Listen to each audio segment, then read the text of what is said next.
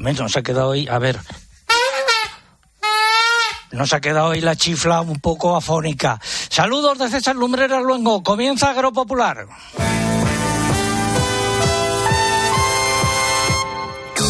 César Lumbreras. Agropopular. Cope. Estar informado. Es la emisión correspondiente al 23 de julio de 2022. Estas son las siete noticias más importantes de los últimos siete días. Antes de nada, tomamos el relevo de Guillermo Vila y su equipo de informativos. Le damos las gracias por su cita del programa Agropopular desde Bután. Eh, fue en octubre de 2012. Los titulares. La Comisión Europea ha decidido finalmente derogar en 2023 ciertas exigencias medioambientales, en concreto las relativas a la rotación de cultivos y los barbechos. Es de momento una propuesta. Eso significa que aumentará la superficie cultivable en la Unión Europea en cerca de un millón y medio de toneladas. España cuenta ya con el visto bueno político de Bruselas al plan estratégico para la aplicación de la futura PAC. La aprobación formal del mismo se producirá hacia principios de septiembre. Andalucía rechaza el plan de planas. Nos lo contará Miguel López de COAG. El Ministerio de Agricultura ha presentado el proyecto de Real Decreto que regulará la concesión de las ayudas directas de la PAC a partir de 2023 y el procedimiento de solicitud. El acuerdo sobre cotización por ingresos reales para los trabajadores autónomos no está adaptado a los agricultores y ganaderos, según Asaja. Supondrá nuevos costes y más burocracia, nos lo contará Juan José Álvarez. Ojo a lo siguiente, Rusia y Ucrania alcanzan un acuerdo para dar salida a los cereales ucranianos que están bloqueados y el trigo en Chicago en los mercados de futuros está ya a los mismos precios que en los días anteriores al comienzo de la invasión. La propuesta de Bruselas sobre el uso sostenible de fitosanitarios cuenta con poco apoyo entre los Estados miembros de la Unión Europea. La mayoría considera que va demasiado lejos en sus objetivos. Los precios en origen del aceite de oliva siguen disparados. Lo mismo pasa con el porcino de capa blanca. Y además, los incendios de los últimos días nos dejan dos personas muertas y varias heridas. También animales eh, muertos, tanto domésticos como de fauna salvaje. Y unas 200 eh, 200.000 hectáreas quemadas. Viajaremos hasta Ávila, Zamora, Zaragoza y Galicia para conocer la última hora. El pregón, hoy un tanto especial dedicado a este asunto, el de los incendios, que lleva por título Silencio, Condolencias, Homenaje y Apoyo. Nos subiremos a cosechadoras en Palencia con María Amurrio y en Salamanca con Juan Francisco Recio para conocer cómo van las siegas. Tendremos nuestras secciones habituales como el consultorio de la PAC, hoy a cargo de Mercedes Morán, el alcalde de La Roda y la previsión del tiempo que sigue el calor. Había 20 grados cuando llegaba al estudio eh, hace aproximadamente media hora. José Miguel Viñas, muy buenos días. Hola César, muy buenos días. Cuéntanos. Pues efectivamente, sigue este intenso calor durante todo el fin de semana. Hoy todavía vamos a superar los 40 grados en amplias zonas del suroeste de la península. Se van a librar solamente del calor en el extremo norte de peninsular y en el noroeste y por lo tanto un fin de semana con tiempo típicamente canicular. Recuerdo, nueve años y nueve semanas se cumplen desde que informamos sobre el aumento de los sueldos y dietas de los miembros del Consejo de Administración de Agroseguro, hecho que sucedió en 2011. Nosotros lo contamos en 2013 y desde entonces sigue la callada por respuesta, tanto por parte del presidente Ignacio Machetti como de la eh, directora general Inmaculada Poveda. Ya saben que tienen a nuestros micrófonos a su disposición. Todo ello ha sido preparado por un equipo compuesto en la redacción por Eugenia Rubio, Mariluz Alaba, Lucía eh, Díaz, Mari Carmen Crespo, Pilar Abad y Álvaro Sáez. En el control de sonido se encuentran hoy Miguel Ángel Nicolás y Fernando de la Fuente y el control central está el caudillo Orihuela. Y presten atención porque hoy vamos a hablar mucho del libro Tierra Vieja, una novela histórica de Antonio Pérez Henares, al que saludaré a la vuelta de publicidad. Va a ser un verano casi casi como los de antes, un verano para desprenderse de la rutina, para no mirar el reloj, disfrutar también de algún concierto, que este año hay muchos, y aprovechar este tiempo para relajarse y para resetear. Este verano, Pilar García Muñiz vive las vacaciones contigo. Y recuerda, el 1 de septiembre con la nueva temporada sigue la mejor información de 1 a 4 de la tarde en Mediodía Cope. ¿Te lo vas a perder? Hoy emitimos desde el estudio número 69 de la Copa en Madrid, al lado del Retiro.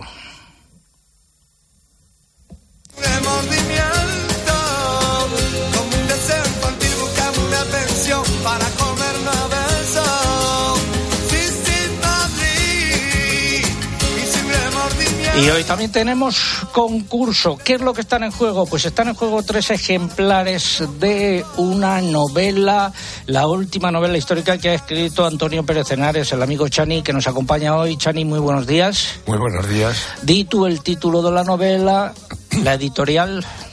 El título de la novela es Tierra Vieja, la editorial es Ediciones B de Penguin Random House Mondadori y la novela es un homenaje, aunque sea una novela histórica y centrada en la Edad Media, a los pueblos y las tierras y a las gentes de a pie que hicieron, ensancharon esa frontera y perseveraron allí desde hace mil años. Eh, una gran parte de la novela está dedicada a agricultores y ganaderos. Claro, es que mm, en las novelas históricas se habla mucho de reyes, de grandes batallas, de, de caballeros, y efectivamente, y en esta novela están todas esas grandes batallas, pero se habla muy poco, y es lo que yo he querido hacer, de las gentes de a pie de las gentes que fueron los verdaderos héroes de esas fronteras, que llegaron ahí en un momento donde esas fronteras eran terribles, la frontera entre eh, cristianos y musulmanes, esas tierras del Tajo, del Guadiana. Escenario geográfico, muy brevemente. Escenario geográfico, eh, tres. por un lado, lo que es eh, la zona alta de Zorita de, los Canes, etcétera. por otro lado, eh, la parte mm, media del Tajo, por decirlo así, todo lo que es la zona de, Toledo. Está, por supuesto, también el Henares como un elemento esencial y el Guadiana. Esas son las. ¿Y en qué años? Sí, pues, mejor dicho. Sí, eh, la novela eh, casi se puede poner esa frontera cuando se toma Toledo en el 85 y hasta la batalla de las Navas en el 1100. 1212. Gracias, eh, Chani. No te vayas, nos acompañará a lo largo de todo el programa. Están en juego tres ejemplares de esta novela histórica y tres camisetas conmemorativas de los 35 años de Agropopular que rebuscando una chifla he encontrado por ahí en un cajón. Eso es lo que está en juego hoy. Eh, la pregunta, ¿qué río baña Zorita de los Canes y la ciudad que fue capital del reino visigodo? Eh, ha dado una pista ya, ya Chani hace unos instantes. Formas de participar, pues a través de nuestra página web www.agropopular.com. Entraré y buscan el apartado del concurso, rellenan los datos, envían y ya está. Y también a través de las redes sociales, pero antes hay que abonarse. Eugenia Rubio, buenos días. Hola, buenos días. Pues ya lo saben nuestros oyentes que tienen dos opciones, las recordamos. Pues estamos en Facebook y también en Twitter. Para abonarse y concursar a través de Facebook, tienen que entrar en facebook.com barra agropopularcope y pulsar en me gusta si no lo han hecho ya. Y para hacerlo por Twitter, tienen que entrar en twitter.com. Nuestro usuario en esta red es arroba agropopular y tienen que pulsar en seguir. Además, como cada sábado, para concursar por esta red social y poder optar al premio, es imprescindible colocar junto a la respuesta al hashtag o etiqueta que hoy es Agropopular Tierra Vieja. El título de esta novela histórica, Agropopular Tierra Vieja. Vamos ya con la noticia de la semana. Espacio ofrecido por Timac Agro. Pioneros por naturaleza. Y eh, vamos con el Todos queremos más.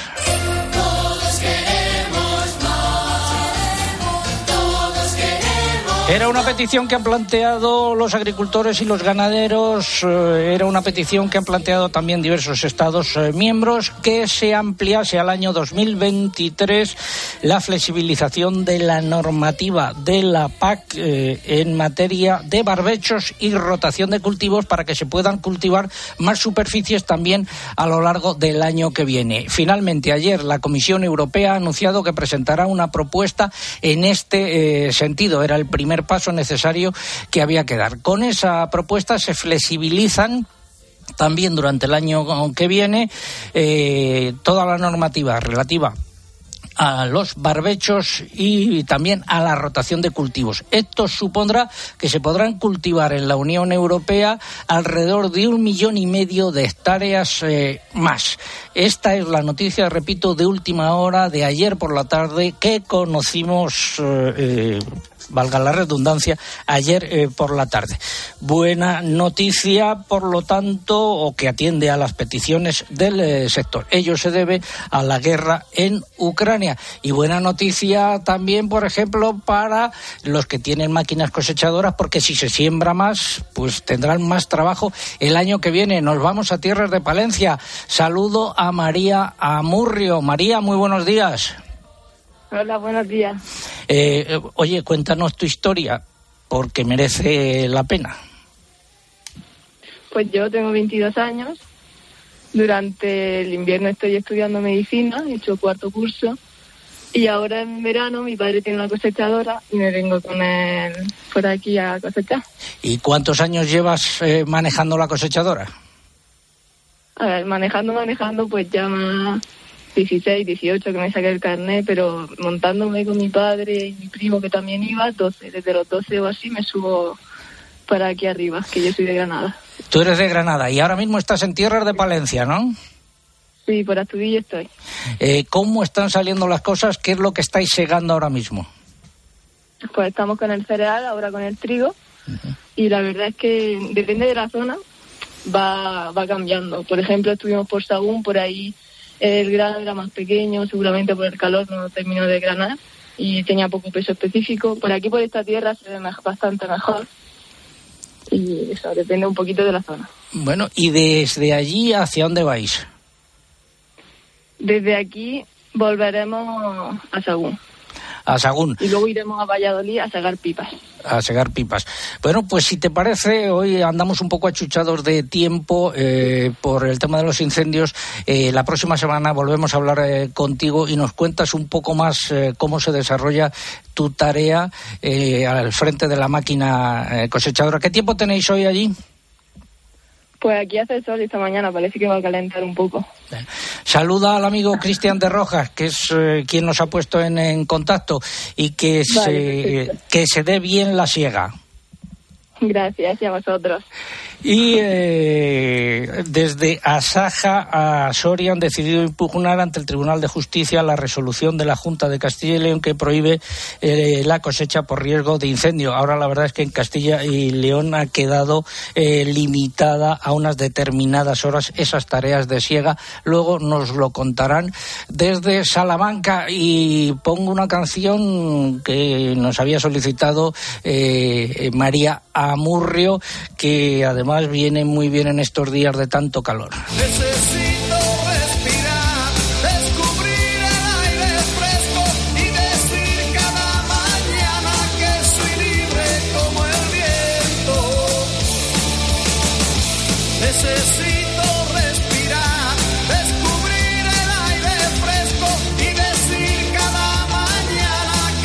Ha sido la noticia de la semana. Innovar es impulsar el sector hacia una nueva conciencia. Por eso hemos creado InnovaBio, la primera gama completa para una agricultura ecológica y rentable. Una solución integral pensada para agricultores como tú. Timac Agro, pioneros por naturaleza. La tierra. La tierra, la tierra no tiene más frontera. La tierra, la tierra. Me siento feliz. Antonio Pérez Henares, La tierra en aquellos tiempos en los que sitúas la novela cambiaba de manos muy frecuentemente, ¿no? Las fronteras eran unas fronteras muy inestables, aparte de tremendamente peligrosas, de por cuenta que... ¿Y por qué iba la gente allí? Yo es lo que me preocupaba siempre, porque esa gente fue a esas tierras de frontera y se quedaron, perseveraron, porque mira, en una noche la caballería ligera árabe podía caer sobre ese territorio, quemar todo, mm, asolarlo todo, talarlo, llevarte todos tus ganados, tus cosechas, matarte a ti, llevarte a, tu mujer y a tus hijas como esclavos. ¿Por qué iban allí? Porque les dieron tierras, porque los reyes castellanos les dieron tierras en propiedad. Les daban tierras para ellos que podían pasar a sus hijos les concedieron fueros, esto es dignidad, derechos, podían elegir a sus alcaldes, a sus jueces, montar sus mesnadas concejiles, ir a las grandes batallas, y estuvieron. Esa tierra se regó con sangre, con sudor, con sacrificio, y se perseveró. Y esa es la misma tierra, y esos son los antepasados de las gentes que hoy pueblan esas tierras. Sabes que yo oído el término esa tierra vacía porque me parece un insulto a, la gente que vive allí. A mí me parece. Porque ahí sigue perseverando gente. Y yo creo que les debía un homenaje. ¿Por qué? Soy hijo, nieto, bisnieto de agricultores y labradores. Esos fueron los héroes desconocidos de las grandes fronteras. Luego seguimos hablando de ello. Ahora nos situamos en el plan estratégico de la PAC. España cuenta ya con el visto bueno de Bruselas al Plan Estratégico Nacional eh, para la aplicación de la futura PAC, del periodo 2023-2027. Es el plan eh, del ministro Planas, porque no cuenta con el respaldo de todos los consejeros de eh, Agricultura. Y, por ejemplo, desde Andalucía lo rechazan, tanto desde la Consejería como desde las organizaciones agrarias y desde las cooperativas. Y saludo a don eh, Miguel eh, López eh, de la COAG de Andalucía. Miguel, muy buenos días. Hola, buenos días. Posición vuestra en relación con el plan de planas. Bueno, como bien dice usted, es el plan de planas, no es el plan nuestro. Este plan aplica reducciones presupuestarias o de ingresos, en este caso de apoyos públicos, entre entre un 20 y un 40% de algunas explotaciones. Nosotros no entendemos esta, e, este plan eh, si realmente obedece a criterios técnicos o obedece a criterios políticos, porque nosotros lo que vemos es que presupuestariamente hay regiones que se mejoran y en el caso nuestro eh, la nuestra concretamente se perjudica muchísimo, ¿no? Más que hay que ver que se presenta un ecoesquema de regadío para todo el Estado. No tiene que ver un regadío en Andalucía con el resto de regadíos que hay a lo mejor en otras zonas, ¿no? Y sin embargo hay dos regiones de pasto, que yo puedo entender que también haya que fiar presupuesto en el norte, porque aquel pasto es más productivo y porque, y porque tiene que soportar una ganadería determinada y, pues, me parece que es justo y es razonable.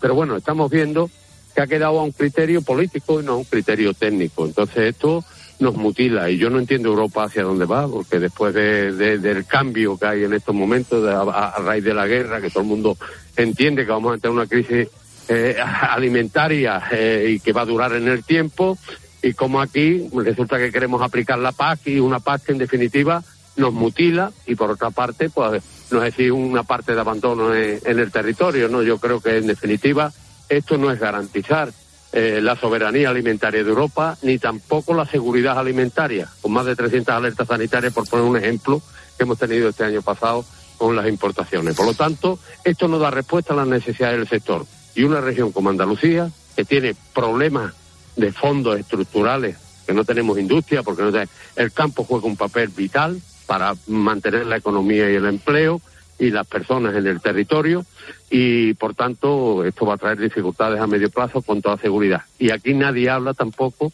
de ningún mecanismo de ordenación de mercado, al menos. No voy a hablar de intervención, quiero hablar simplemente de ordenar mercado, de establecer criterios razonables en todas las transacciones, ¿no?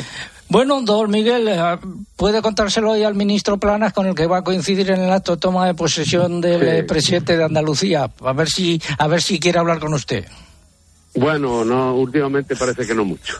Gracias, gracias, don Miguel López. Muchas gracias. muy buenos días. Y, a ver, el himno de Planas.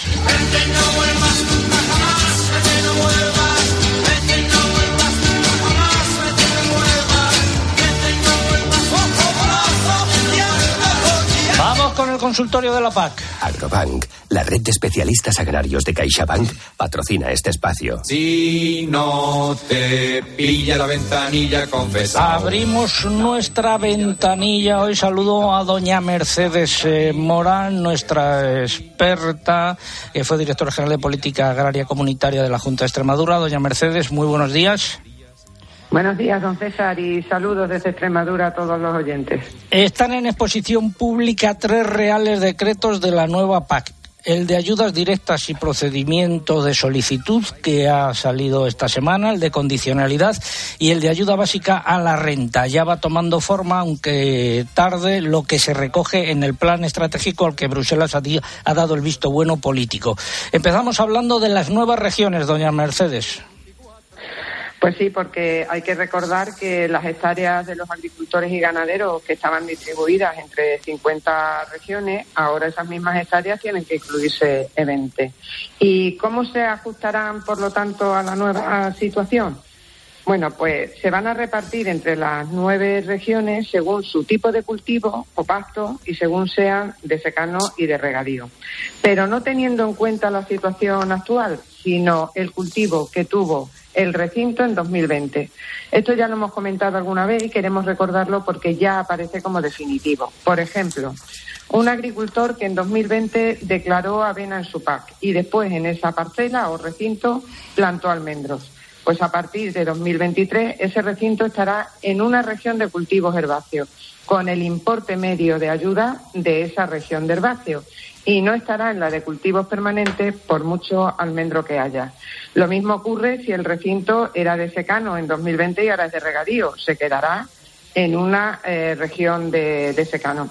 Esta, esta distribución de la superficie entre las nuevas regiones estará en SIPAC antes de que empiece el plazo de solicitud única de 2023. Y también hay que distribuir, también hay que distribuir, permítame, el presupuesto de la ayuda básica a la renta entre esas 20 regiones, ¿no?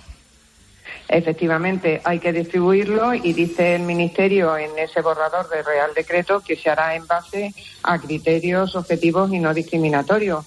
Pero como no entra en el detalle, como no especifica, lo que nos está pidiendo el Ministerio es un ejercicio de fe, que teniendo en cuenta todo lo que ha sucedido en estos años de, negociación, pues la verdad es que no es muy posible.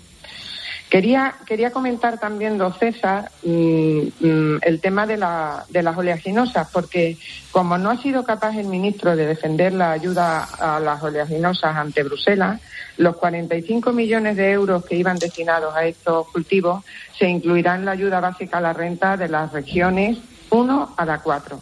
¿Cómo se hará ese reparto de dinero?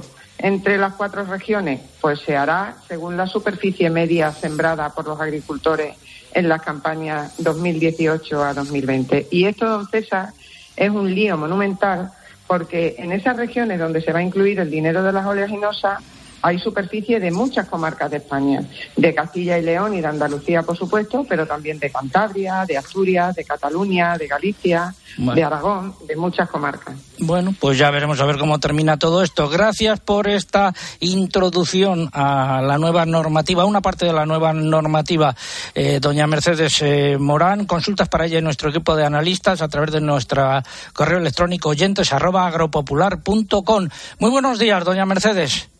Buen fin de semana a todos. El himno de la PAC.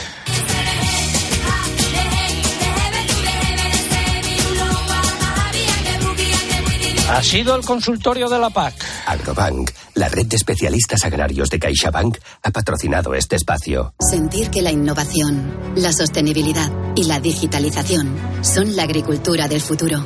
Es sentirse agro. En Agrobank queremos apoyar a las personas que transformáis el sector agroalimentario creando un gran ecosistema de innovación agro. Siente agro. La nueva era empieza contigo. Infórmate en caixabank.es. Los que tenemos unos cuantos años recordamos perfectamente esta canción. Todos contra el fuego, todos contra el fuego. Era el lema de una campaña publicitaria que se puso en eh, marcha hace ya unos cuantos eh, años. Hay que hacer balance de los incendios en España esta semana. Dos personas muertas, un pastor y un miembro de las brigadas de extinción en Los Acios, en Zamora, varias heridas, una de ellas graves, miles de animales muertos en toda España, tanto domésticos como fauna salvaje, y del orden de 200.000 eh, hectáreas quemadas. Comunidades más afectadas, Galicia, Castilla y León, Aragón, Extremadura, Andalucía y también Canarias. Empezamos nuestro recorrido en Tábara, en la provincia de Zamora. José Manuel Mayesteros, muy buenos días. Eh, buenos días, don César. Situación ahora mismo allí, noticias de última hora. Bueno, situación ahora mismo, eh, fuego controlado, eh, medios de extinción ya han abandonado los pueblos, quedan solamente eh, algún, algún agente medioambiental y algún retén para refrescar. Y bueno, pues ahora mirando un poco al futuro. ¿Y cómo mira al futuro usted y se mira al futuro allí? Bueno, el futuro hay que mirarlo de forma esperanzadora. Hay que intentar salir reforzados de, de todo esto que ha sucedido y hacer un plan de mejora que sea eh, muy productivo para, para, la zona, para la zona afectada en este caso, que es muy amplia, claro. ¿Y qué debería llevar ese plan de mejora o de ordenación? Bueno, pues una ordenación del territorio. Se debería de, de ordenar forestalmente las masas de, de pinos y de resto de, de árboles y demás. Y mm, lo que pedimos desde aquí es que tiene que ser algo en conjunto eh, y se está empezando a demandar y creo que es una idea buena el, el hacer una especie de parque de Cabárceno que, que aglutine y que, y que tenga pues, pues toda la biodiversidad de flora y de fauna que tenemos para que el resto de, del mundo pueda verlo y, y con todo ello crear eh, un turismo muy amplio en la provincia y, dar empleo, que es lo que estamos eh, buscando, y que la gente de los pueblos pues pueda acoger a todo ese turismo que viene con, con hostelería, gastronomía y demás. Y limpiar el monte también, supongo, ¿no? Y bueno, cuidarlo. ahora ya lo tenemos limpio. ahora ya lo tenemos limpio. Ahora lo que hay que hacer es, a partir de ahora, hacer un plan de, de reforestación en condiciones y que cuenten un poquito más las administraciones con la gente de, local de los pueblos, que son los que tenemos la experiencia eh, sobre el campo de, de saber dónde hay que poner cada cosa. Gracias, don José Manuel Ballesteros, desde Tábara, en la provincia de Zamora. Allí se produjeron, en esa comarca, se produjeron los eh, dos eh, muertos y varios eh, heridos, además de los daños materiales. Muchas gracias, muy buenos días. Gracias, don César, buenos días. Seguimos en Agropopular. Tiempo ahora para la publicidad local. Volvemos en tres minutos. César Lumbreras. Agropopular. Escuchas Cope. Y recuerda, la mejor experiencia y el mejor sonido solo los encuentras en cope.es y en la aplicación móvil. Descárgatela. Esta primavera-verano, lleva tus nuevos zapatos fluchos a tu terreno y estrena ilusiones, sensaciones, nuevos colores y diseños con un estilo marcadamente casual, deportivo o elegante. Tú pones el momento con la tecnología que marca la diferencia en comodidad. Fluchos en las mejores zapaterías. ¿Y tú por qué necesitas fluchos? Comodidad absoluta. Tinto de verano, Don Simón.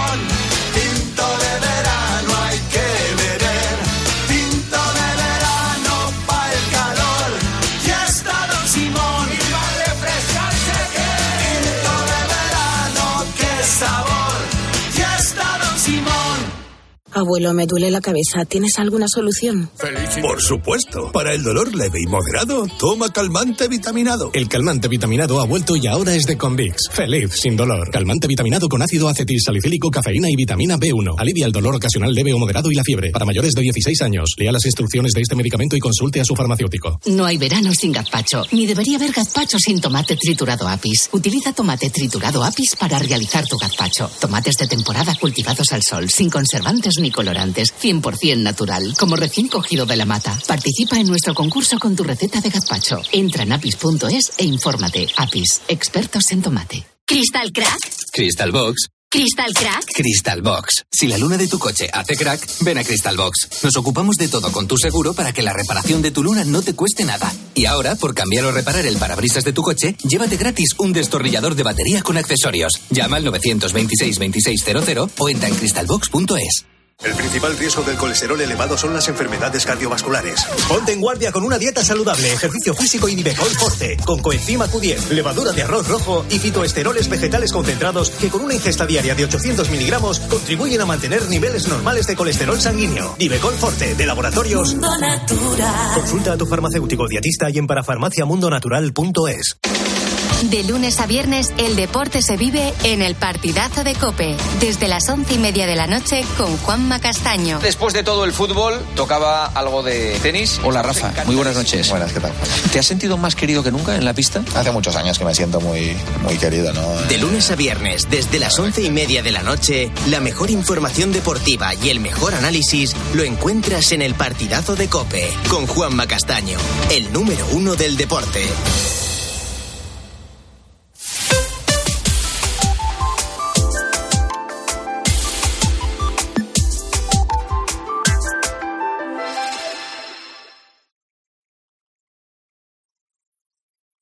César Lumbreras. Agropopular. Cope. Estar informado.